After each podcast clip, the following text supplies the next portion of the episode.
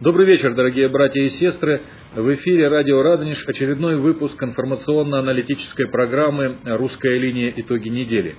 Сегодня о наиболее заметных политических общественно-церковных событиях прошедшей недели в редакции «Русской линии» в Санкт-Петербурге вам расскажут сотрудники нашего информационного агентства Александр Колышкин, Андрей Иванов и Александра Тихомирова.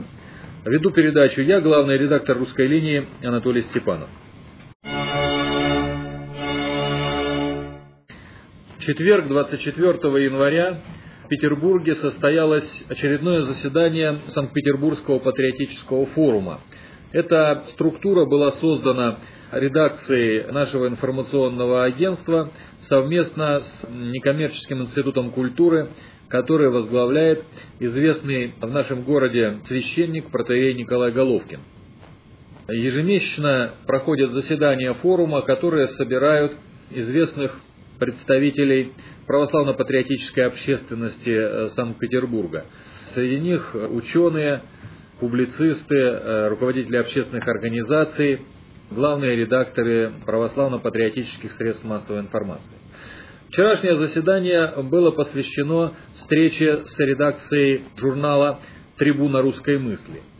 Этот журнал возник еще в конце 90-х годов усилиями интеллектуалов и общественных деятелей из России и русского зарубежья. Главным редактором и инициатором создания этого журнала стал предприниматель из Соединенных Штатов Америки, русский человек Александр Аркадьевич Бондарев.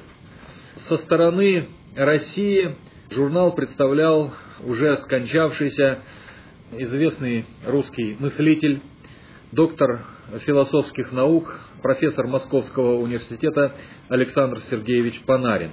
Именно Панаринская кафедра теоретической политологии стала костяком, поставлявшим э, основные кадры авторов для этого журнала.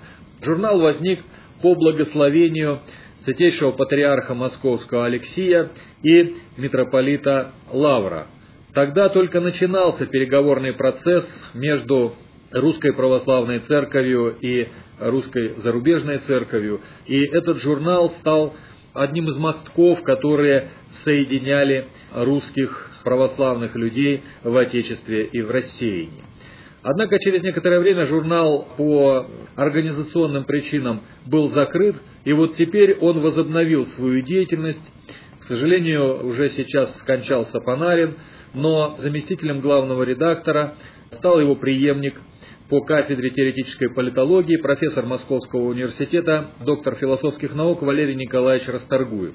Вот Александр Бондарев и Валерий Расторгуев и стали гостями Санкт-Петербургского патриотического форума, который состоялся 24 февраля.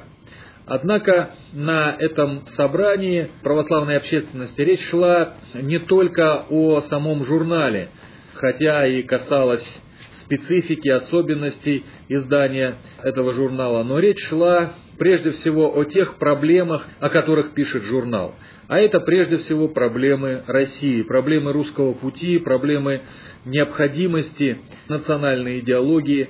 Как раз последний номер журнала и был посвящен национальному вопросу в России – и этой проблемы тоже касались в своих выступлениях как гости, прибывшие на заседание форума, так и постоянные участники форума, среди которых были известный петербургский священник протерей Геннадий Беловолов, доктор философских наук профессор Александр Казин, главный редактор журнала «Русское самосознание» Борис Дверницкий, председатель Санкт-Петербургского отдела Российского имперского союза ордена Борис Туровский и ряд других общественных деятелей и ученых Петербурга.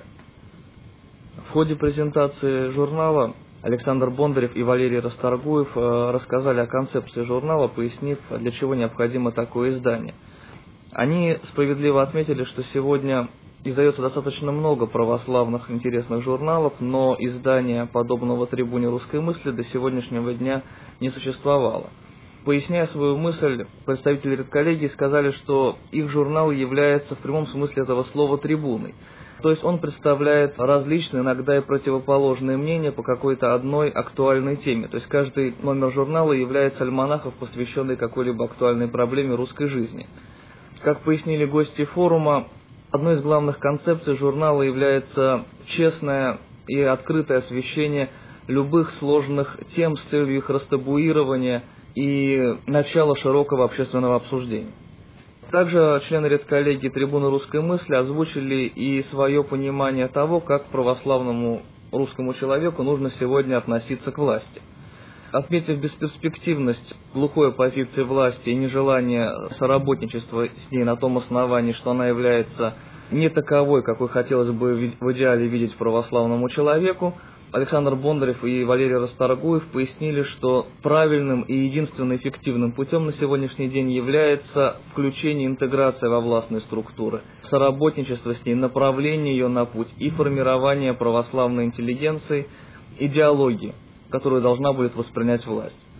Ибо сегодня одним из главных недостатков нынешней власти, отметили представители журнала, является полное отсутствие какой-либо идеологии – и задача русской православной интеллигенции эту теологию сформировать. В последнее время у нас возникает все больше изданий, которые не скрывают своей, так скажем, православной методологии, православного мировоззрения, как платформы для осмысления основных проблем русской жизни. Возникают интересные журналы, возникают интересные газеты, Появляются даже телеканалы, пока, к сожалению, регионального уровня. Э, появляются радиопрограммы. И в этом многообразии журнал, подобный вот трибуне русской мысли, он имеет, конечно, свое право на существование, занимает столь необходимую нишу православной публицистики. У нас действительно ощущается в последнее время дефицит подобных изданий, где на серьезном научном уровне из позиций православного мировоззрения обсуждались бы важнейшие проблемы развития России, важнейшие проблемы будущего нашей страны и нашего народа. И дай Бог, чтобы вот журнал «Трибуна русской мысли» стал действительно той трибуной, где бы были собраны все лучшие умы православной патриотической общественности России и русского зарубежья, и чтобы к этой трибуне прислушивалась власть, и эта трибуна стала бы площадкой для разработки тех доктрин, которые бы стали программой действия для власти. В Санкт-Петербурге продолжает разгораться скандал вокруг негосударственного образовательного учреждения медицинской гимназии, расположенного по адресу Большой Самсониевский проспект, 34, в связи с так называемым делом о запрете закона Божия. Напомним, что ранее в СМИ появилась информация о том, что в ходе плановой проверки сотрудники прокуратуры Выборгского района выявили в медицинской гимназии грубые нарушения закона о свободе совести. Прокурорские чиновники посчитали недопустимым преподавание в платном негосударственном учебном заведении закона Божия и ежедневное чтение молитв, которые осуществлялись якобы без согласия родителей.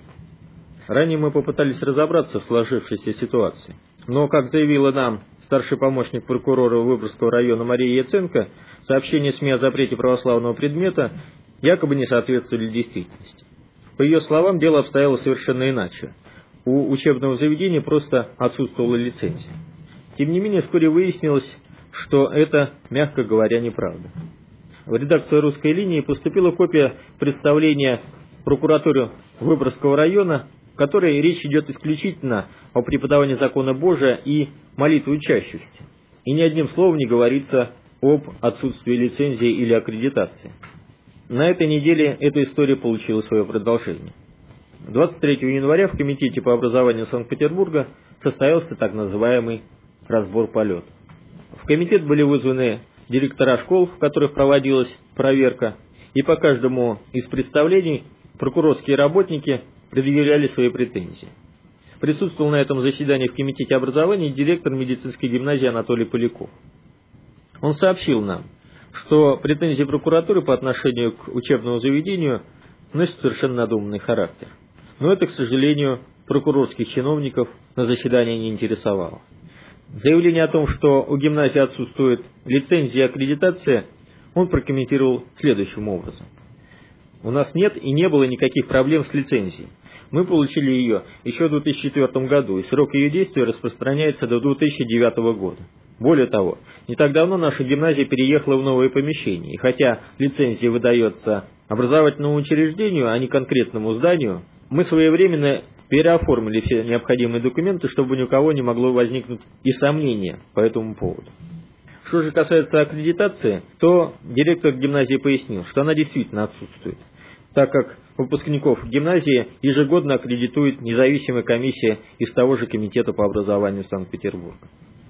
Чтобы окончательно прояснить ситуацию, мы еще раз обратились в прокуратуру Санкт-Петербурга. На сей раз нам удалось пообщаться со старшим помощником прокурора Санкт-Петербурга Еленой Ордынской. Она заявила буквально следующее. У медицинской гимназии отсутствует лицензия аккредитации. И именно эти проблемы и стали главными в отношении гимназии и прокуратуры. Правда, никаких документов и предписаний, свидетельствующих об этом, нам предоставлено не было. Кроме того, она пояснила, что претензии гимназии носят формальный характер, и директору школы вместо того, чтобы делать громкие заявления, необходимо просто оформить правильный документ. Между тем, директор гимназии Анатолий Поляков заявил, что подобное требование просто возмутительно, так как нет никаких законов, которые бы регламентировали подобные вещи. Он пояснил, что гимназия является частной, и все родители, которые подписывают с ней договор, знают о том, что в ней преподается закон Божий, а ученики молятся перед началом занятий. Более того, он сообщил, что сразу после получения представления, которое, кстати, пришло к нему по истечении целого месяца, администрация школы провела внеочередное родительское собрание, заранее пригласив на него и представителей прокуратуры. В ходе заседания, которое прокурорские работники по непонятным причинам решили проигнорировать, был утвержден протокол заседания, в котором родители единогласно выразили свое возмущение в связи со всей этой историей. В протоколе было записано, что родители не только не возражают против присутствия в классах православных икон, но и настоятельно просят администрацию школы, чтобы в гимназии продолжалось преподавание закона Божьего, а у детей была обязательно утренняя молитва. Кроме того, вначале предложение организовать для детей раз в месяц регулярное посещение православного храма. Тем не менее, а все это прокуратуру, по всей видимости, не устраивает. И она продолжает чинить препоны преподавания закона Божия в медицинской гимназии. Эта история с медицинской гимназией является очень важным прецедентом, на который православная общественность должна четко и ясно невразумительно отреагировать. Потому что это не единственный случай. В пятницу мы позвонили директору одного из старейших православных учреждений Петербурга, школы ремесел памяти царицы-мученицы Александры Федоровны Натальи Пономаревой. И Наталья Ивановна рассказала нам, что им тоже предстоит прокурорская проверка, и пока она не знает, какие будут требования предъявлены к их школе, но прокуратура уже затребовала все документы деятельности этой школы. То есть мы имеем целую кампанию. Как выясняется, эта кампания которая проводится городской прокуратурой Санкт-Петербурга, направлена на выполнение так называемой программы по привитию толерантности школьникам. Но странная толерантность получается. Прокурорские работники видят проявление экстремизма в том, что в школах на книжной полке стоит Библия, что на стене висит иконописное изображение одного из величайших русских государственных деятелей, святого благоверного князя Александра Невского. Александра Невского почитал даже Сталин, приказавший снять художественный фильм о русском национальном герое, а современных прокурорских работников коробит от вида святого князя, спасшего Русь в XIII веке от нашествия иноплеменников за всей этой кампанией просматривается весьма опасная попытка представить православное мировоззрение как источник экстремизма, поставить его в один ряд с различными проявлениями агрессивного действия, как будто бы русская цивилизация построена на идеологии толерантности, а не на православном мировоззрении. Как будто бы Россию созидали прокурорские работники и современные чиновники толерантным мировоззрением, а не русские государственные деятели, русские воины, русские подвижники, которые рассматривали свою деятельность как выполнение своих православных обязанностей перед Господом. И вот эта попытка подменить христианство, являющееся основой русской цивилизации, некой новой религии толерантности, она весьма опасна. И безмозглые чиновники, которые активно эту идею протаскивают, подпиливают сук, на котором сидят не только они, но сидит вся Россия, сидит весь русский народ. И если им удастся подпилить этот сук, то, конечно, Россию ждут тяжелые времена. Поэтому, конечно, всем здравомыслящим общественным деятелям православной общественности нужно оказать противодействие этим попыткам под видом борьбы с проявлением экстремизма фактически лишить Россию основания ее менталитета, лишить русский народ православного мировоззрения. Мы намерены в дальнейшем следить за этой ситуацией и оказывать всевозможную информационную поддержку православным учебным заведениям, и надеемся, что православные учебные заведения получат поддержку и со стороны официальных структур Русской Православной Церкви и православных общественных деятелей России. Президент России Владимир Путин посетил на этой неделе с официальным визитом Болгарию. Скорее всего, этот визит станет последней зарубежной поездкой российского лидера в ранге президента. Он начался с открытия Путиным и болгарским президентом Георгием Пырвановым года России в Болгарии. Торжественная церемония проходила в Национальном дворце культуры Софии. В ходе визита Владимир Путин посетил кафедральный собор святого князя Александра Невского в Софии глава российского государства и президент Болгарии поставили свечи и поклонились мощам святого благоверного князя Александра Невского, частица которых была передана в свое время святейшим патриархом московским всея Руси Алексеем II. Патриарх болгарский Максим передал главе российского государства в дар икону святого болгарского царя Бориса Михаила I, крестителя Болгарии. В свою очередь президент России – поцеловал икону и преподнес предстоятелю болгарской церкви, изданное на болгарском языке, писание архимандрита Иоанна Маслова по трудам святителя Тихона Задонского. В рамках визита главы государства также обсудили вопросы экономического сотрудничества двух стран. Болгария согласилась присоединиться к проекту газопровода «Южный поток», который существенно увеличит поставки российского газа в Европу. Как заявил в ходе визита президент России Владимира Путина в Болгарию премьер-министр этой страны Сергей Станишев, София подпишет договор на 10 миллиардов евро. Согласие Болгарии подписать договор по Южному потоку примечательно тем, что накануне визита российского президента болгарский министр иностранных дел неожиданно заявил, что, возможно, не все вопросы будут урегулированы до приезда Владимира Путина. При этом он добавил, что Болгария прислушивается к советам Вашингтона в этом вопросе. Как известно, США выступают противниками Южного потока, поскольку строительство газопровода противоречит американскому проекту, согласно которому газ из Азии пойдет в Европу в обход России. Южный поток включает в себя систему новых газопроводов, которые соединят Россию и Европейский Союз по дну Черного моря. Предусматривается, что морской участок газопровода пройдет от Новороссийска до побережья Болгарии. Общая протяженность Черноморского участка составит около 900 километров, а максимальная глубина более 2 километров. Для наземного участка от Болгарии рассматриваются два возможных маршрута. Один на северо-запад, а другой на юго-запад.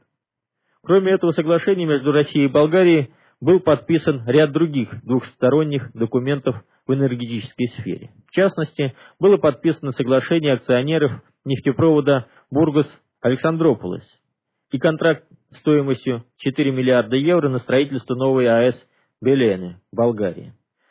Как и в случае с Южным потоком, у проекта Бургас есть свой конкурент. В Турции уже началось строительство нефтепровода, который соединит порты на Черноморском и Средиземноморском побережьях страны. По нему нефть будет поставляться в Европу во вход пролива Босфор.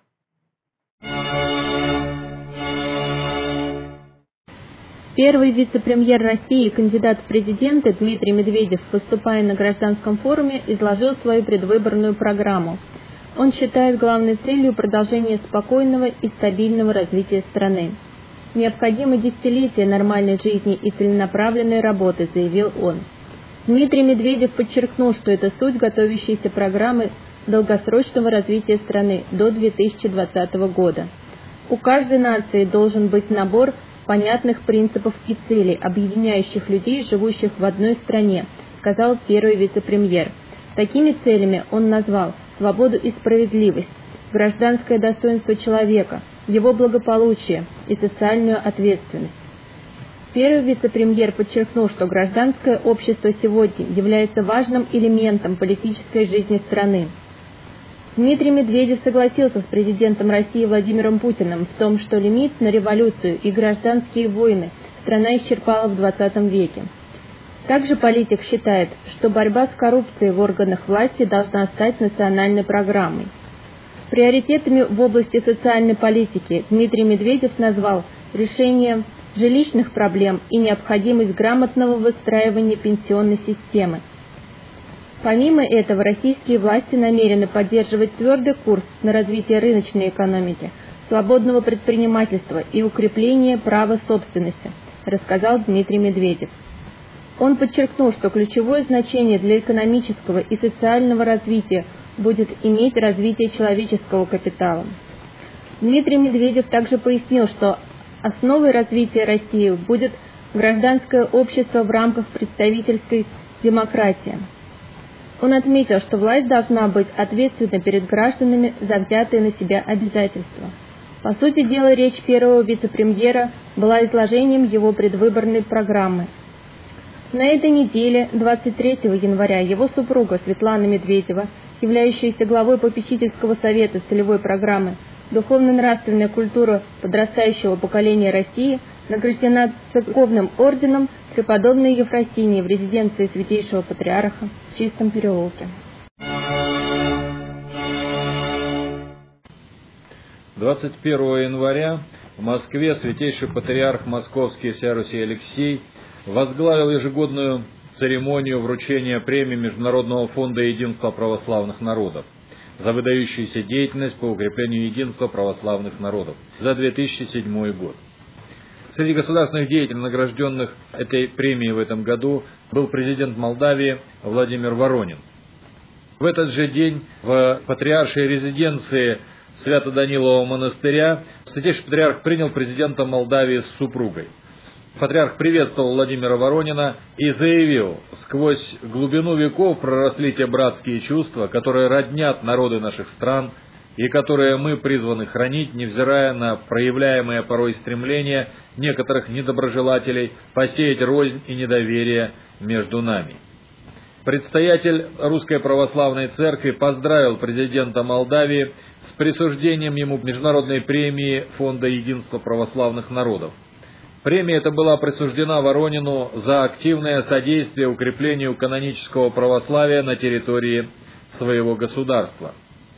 Дело в том, что президент Молдавии выступил решительным противником того, чтобы Бессарабская митрополия Румынской православной церкви учредила свои новые епархии на территории Молдавии. Как известно, деятельность румынского патриархата по созданию Бессарабской митрополии на канонической территории Русской Православной Церкви, на территории Кишиневской митрополии, которая является частью Русской Церкви, вызвала конфликт между Русской Православной Церковью и Румынской Православной Церковью. Конфликт это, к сожалению, так не удалось урегулировать.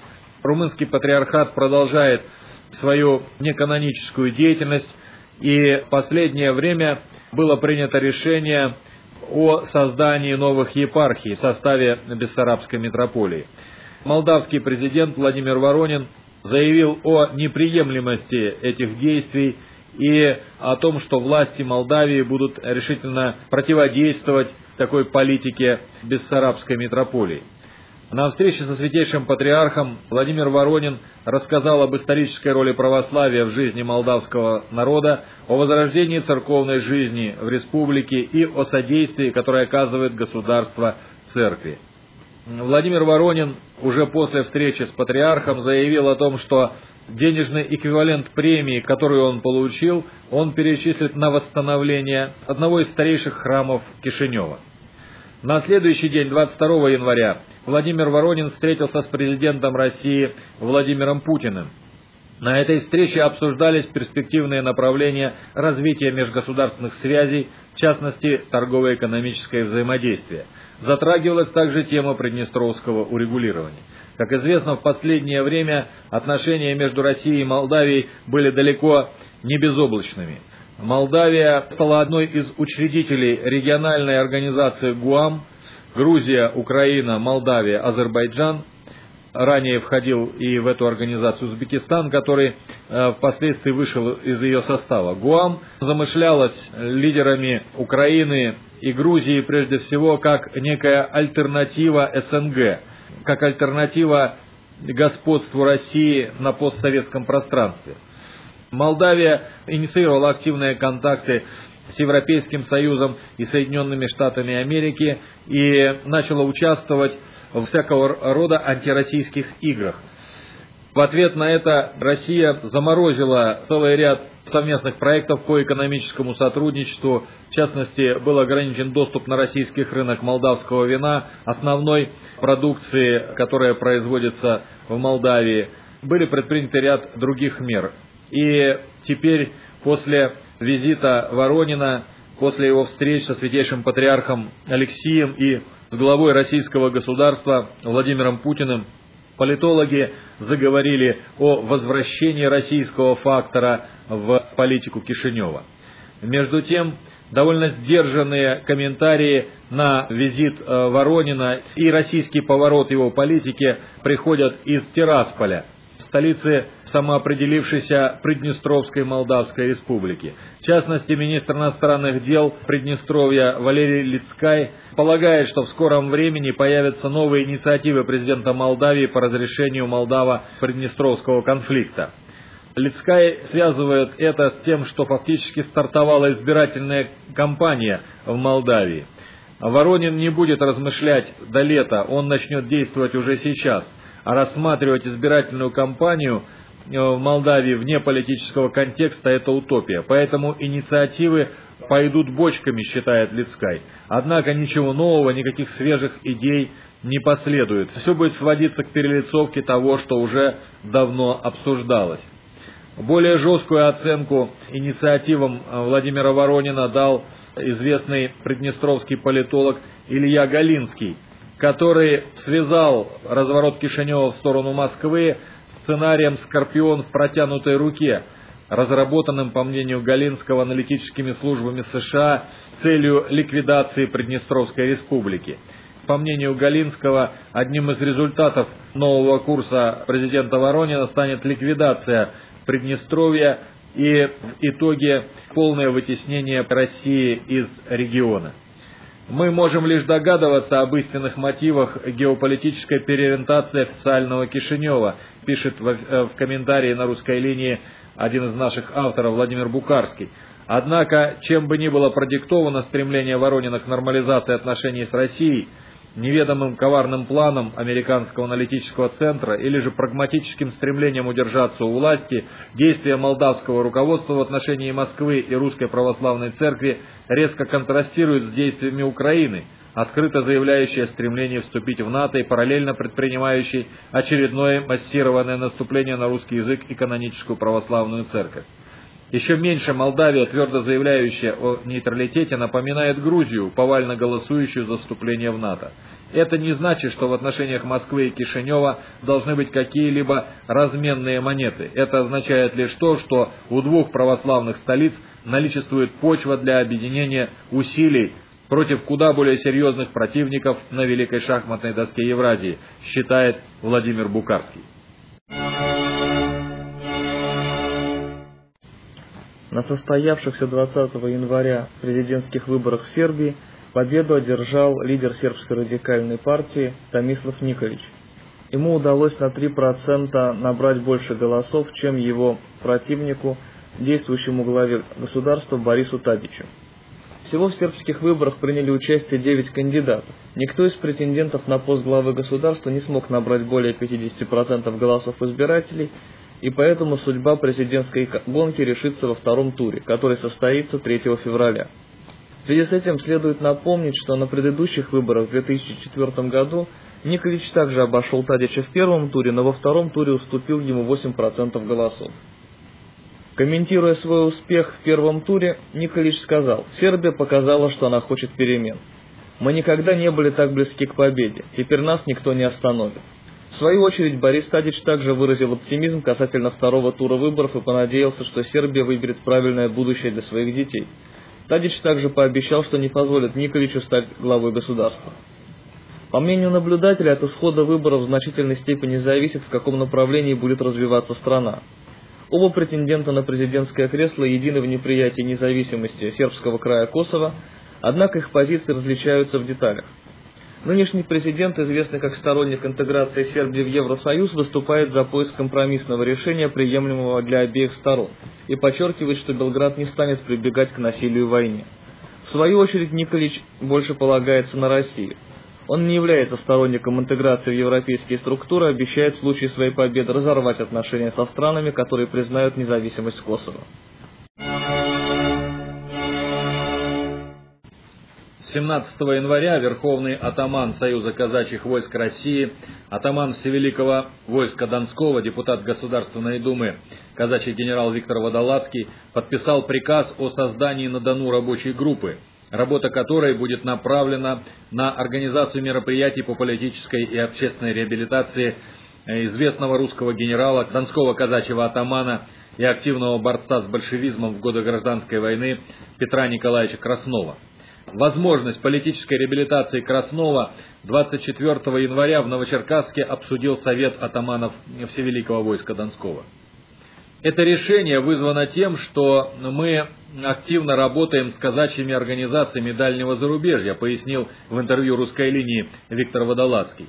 После страшных событий гражданской войны война разбросала казаков во все уголки земного шара. Они оказались в США, Канаде, Австрии, Чили, Дании – и сегодня казаки считают возможным начать с нами работу по передаче культурного наследия казачества. Ведь среди казаков было немало ученых, писателей, историков. И мы, э, и наши потомки, должны изучать их труды, чтобы понять, как они любили свою родину, как тосковали на чужбине, как не теряли надежды вернуться и послужить еще России. Исходя из этого, ряд казачьих организаций из дальнего зарубежья обратился в адрес Великого войска Донского с просьбой о рассмотрении возможности политической реабилитации известного писателя, атамана Всевеликого войска Донского, генерала от кавалерии Петра Николаевича Краснова, сказал Водолазский. Он отметил юридическую неправомерность казни Краснова как изменника Родины. Атаман не являлся гражданином СССР, а сохранил подданство Российской империи. Водолазский подчеркнул, что речь сегодня идет не о правовой реабилитации, поскольку Верховный суд уже э, рассматривал этот вопрос и дал отрицательное заключение. Речь идет сейчас о реабилитации общественной, политической. Петр Николаевич Краснов – автор множества замечательных художественных и исторических произведений. И это культурное наследие сегодня возвращается в Россию – в каждом книжном магазине Москвы и Петербурга стоят его книги. По ним учатся в кадетских корпусах, но при этом Краснов не реабилитирован даже в глазах общественности. Поэтому мы решили поднять этот вопрос, заявил депутат Государственной Думы. Касаясь достаточно сложного вопроса в моменте биографии Краснова его сотрудничества в годы Великой Отечественной войны с фашистами, Водолацкий отметил, что Краснов призывал казаков бороться не с Россией, а с большевиками, которые узурпировали власть в результате переворота 17 года. Все его действия, отметил Водолацкий, были нацелены на благо казаков, их жен, детей, которые оказались на чужбине, и все эти годы мечтали вернуться на Дон, на Кубань, на Терек. Поэтому Краснов и вступил на этот жертвенный путь, имевший лишь одну цель – возвращение казаков на родину. Уверен, отметил Водолазский, что Петр Николаевич, соглашаясь на сотрудничество с нацистами, сознательно принес себя в жертву. Напомним, что Петр Николаевич Краснов родился в 1869 году в Санкт-Петербурге в семье казачьего генерала. Он был известен как даровитый публицист и писатель. Краснов доблестно участвовал в русско-японской и Первой мировой войнах. Командовал дивизией в корпусе легендарного кавалерийского генерала графа Федора Келлера – он был награжден орденом Святого Георгия. В годы гражданской войны в 18 году Краснов был избран атаманом Всевеликого войска Донского, создал казачью Донскую армию, во главе которой в декабре 18 года вступил в ряды вооруженных сил Юга России генерала Деникина. В 19 году Краснов находился в северо-западной армии генерала Юденича, в 20-м эмигрировал в Германию. С 1942 года Краснов сотрудничал с вермахтом, где было создано управление Дона, Кубани и Терека, и возглавлял главное управление казачьих войск. Краснов осуждал политику нацистов на оккупированных российских территориях. Между тем, в 1945 году, несмотря на то, что он не являлся советским гражданином, Краснов вместе с другими казаками, в частности, известным генералом Шкура и еще несколькими активными участниками гражданской войны, был выдан англичанами СССР и через два года повешен а, в Лефортовской тюрьме в Москве. Вопрос о реабилитации Краснова действительно очень сложный вопрос. Сама фигура Краснова является наглядным воплощением того сложного пути, тех трудностей в историческом развитии России, которые принес 20 век нашему Отечеству. Поэтому вопрос о Краснове, несомненно, станет вопросом о осмыслении нашего исторического пути, э, преодоления исторического разделения русского народа и реабилитация в глазах общественности Петра Николаевича Краснова может положить начало процессу действительно полного, окончательного преодоления последствий гражданской войны.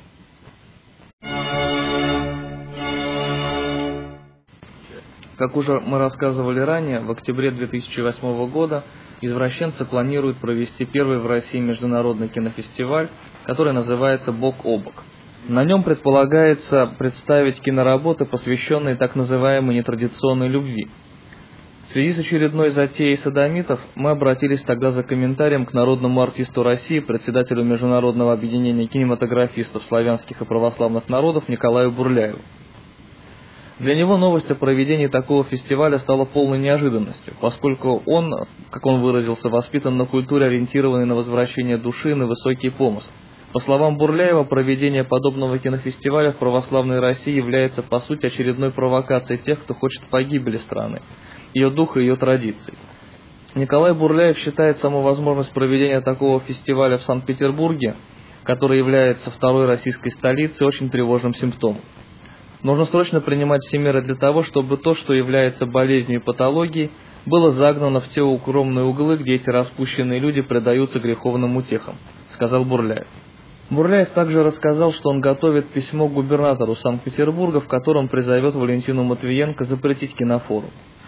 Комментируя сообщение о том, что в прошлом году Венецианский кинофестиваль вел отдельную номинацию для фильмов о нетрадиционной любви с вручением статуэтки «Голубого льва», известный актер заявил, «Пусть западный мир идет собственным путем к погибели души, к дехристианизации, оправдывая некой толерантность и терпимость к греху.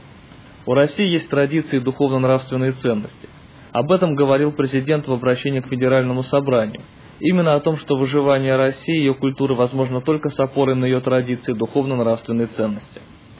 Бессмысленной затеей назвал задумку извращенцев провести свой фестиваль и известный актер Олег Басилашвили – считая, что рекламирование нетрадиционных движений носит безнравственный характер. Наше общество и без того скатывается в пропасть безнравственности, лжи, воровства. Так зачем же нам развивать еще это? В данном случае я совершенно согласен с позицией православной церкви, что поощрять подобные движения демонстрации кинофестивалей не надо, сказал известный артист.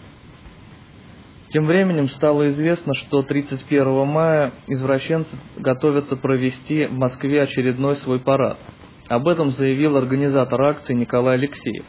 Это будет уже третья по счету попытка провести балаган извращенцев в российской столице.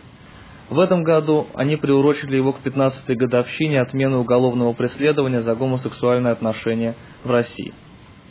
В состав оргкомитета вошли 10 человек, среди них лидер лесбийского движения Евгения Дебрянская, депутат парламента Башкирии от партии «Яблоко» Эдвард Мурзин, активист транснациональной радикальной партии Николай Храмов – координатор движения «Свободные радикалы» Сергей Константинов и другие. Таким образом, очевидно, что пора принять закон, карающий за пропаганду наркомании, алкоголизма, садизма, педофилии, гомосексуализма и прочих сексуальных извращений. В противном случае садомиты так и будут испытывать наших власть имущих на прочность и рано или поздно дожмут при помощи европейских судов, в которых уже лежат дела о запрещенных ранее гей-парадах. Дорогие друзья, на этом наша передача подошла к концу. Я напомню, что вы слушали очередной выпуск информационно-аналитической программы «Русская линия. Итоги недели». Сегодня о наиболее заметных политических, церковных и общественных событиях прошедшей недели вам рассказывали сотрудники информационного агентства «Русская линия» Александр Колышкин, Андрей Иванов и Александра Тихомирова. Вел передачу главный редактор «Русской линии» Анатолий Степанов. Читайте нас в интернете по адресу www.rusk.ru. До новых встреч в эфире.